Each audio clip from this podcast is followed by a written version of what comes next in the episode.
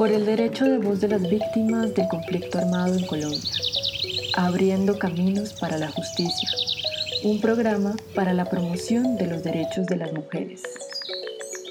Hoy presentamos claves para presentar informes ante la Jurisdicción Especial para la Paz, JEP. Uno de los derechos y mecanismos de participación con el que cuentan las víctimas es la presentación de informes ante la JEP a través de la Sala de Reconocimiento de Verdad y Responsabilidad y Determinación de los Hechos y Conductas. Los informes son documentos que se pueden presentar para exponer los datos relevantes, pertinentes y diferenciales acerca de los hechos ocurridos con ocasión y durante el conflicto armado antes del 1 de diciembre de 2016. Ante la imposibilidad de presentar denuncias individuales a la JEP, la manera de acceder a esta es mediante los informes, que pueden ser por escritos o hacer uso de medios audiovisuales u orales. La presentación de informes la pueden realizar tanto organizaciones de víctimas, organizaciones de derechos humanos y organizaciones sociales, como entidades estatales y judiciales, y constituye una forma de participación de las víctimas, además de tener acceso a la justicia y verdad, dando a conocer los hechos ocurridos en el marco del conflicto armado. La presentación de informes tiene unos requisitos obligatorios con la siguiente estructura. Título del informe. Información de contacto e identificación es necesario indicar el nombre, tipo y descripción de la organización, datos de contacto y notas adicionales, incluyendo las solicitudes de anonimato, entre otros. Cuando sean organizaciones indígenas, negras, afrocolombianas, raizales, palenqueras y rom, deberán identificar el nombre del pueblo, comunidad o cuando lo consideren pertinente la autoridad respectiva, cabildo, consejo comunitario de las comunidades negras, entre otros. Se debe identificar el rol y representatividad de quien presenta el informe dentro del pueblo étnico u organización e identificar la situación legal del territorio, por ejemplo, si hay solicitud de constitución de resguardo en trámite, si fue objeto de proceso de restitución, si cuentan con títulos sobre el mismo, etc. Descripción de los hechos. Se deben describir las circunstancias de tiempo, modo y lugar en las cuales se dio la vulneración en el marco del conflicto armado y establecer si alguna autoridad tiene conocimiento de los mismos e identificarlo dentro del informe. Asimismo, esta descripción debe ser detallada, debe indicar y visibilizar hechos que afectaron a niñas, niños, adolescentes, jóvenes, población LGBTI, comunidades étnicas y personas de la tercera edad. Donde la verdad tiene que contarse a las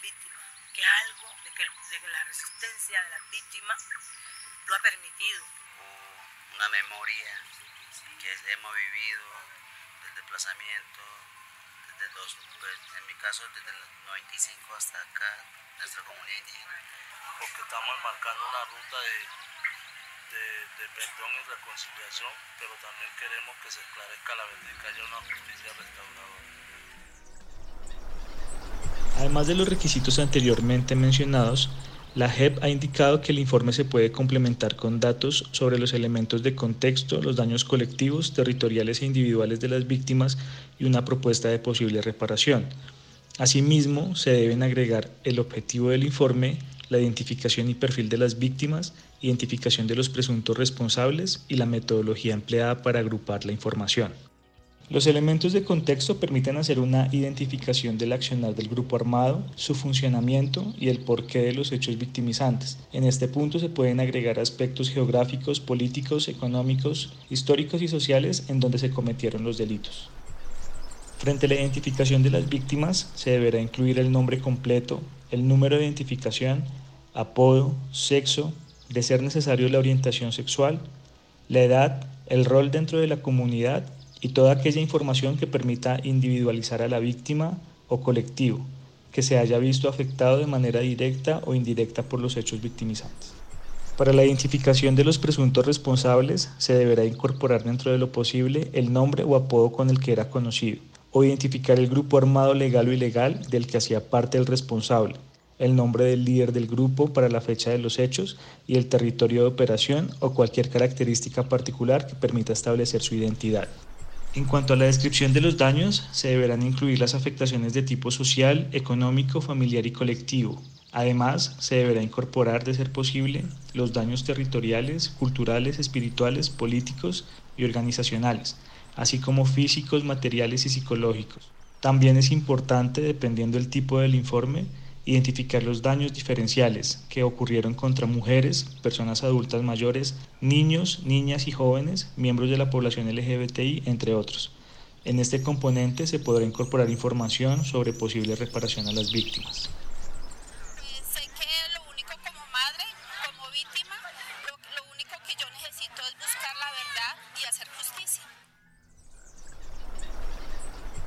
Elementos para tener en cuenta en informes de violencia sexual.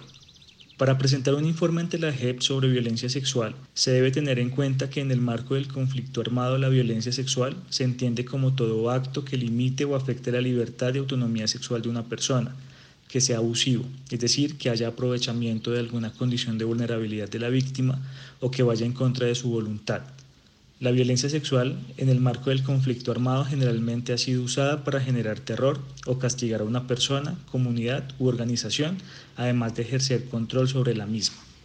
Que sea abusivo, es decir, que haya aprovechamiento de alguna condición de vulnerabilidad de la víctima o que vaya en contra de su voluntad. La violencia sexual en el marco del conflicto armado generalmente ha sido usada para generar terror o castigar a una persona, comunidad u organización, además de ejercer control sobre la misma. Es importante identificar que el hecho de violencia sexual tenga relación directa con el conflicto. Esto se puede determinar cuando el autor ha sido parte de un grupo armado o está relacionado con ellos, o cuando la violencia se haya presentado en una zona de conflicto, lo que implica fijarse en el contexto territorial y el comportamiento del grupo armado en la zona y con las víctimas. Algunas preguntas que se deben realizar a la hora de determinar si la violencia sexual es una conducta que tiene relación con el conflicto armado podrían ser las siguientes. ¿El hecho ocurrió en una zona con alta influencia de grupos armados?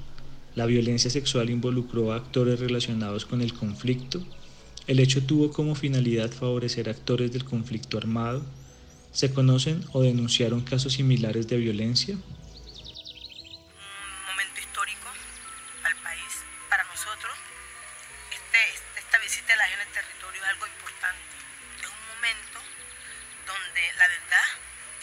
A las víctimas, que algo de que, de la resistencia de las víctimas lo ha permitido.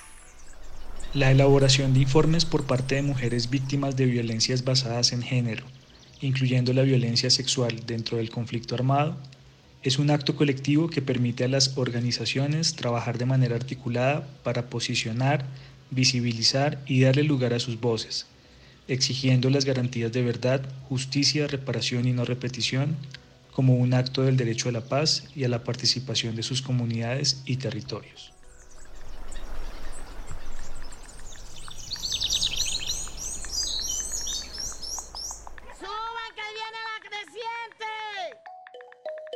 Este programa fue realizado por la Fundación Círculo de Estudios Culturales y Políticos y CODES, con el apoyo de ONU Mujeres en alianza con el Gobierno de Suecia.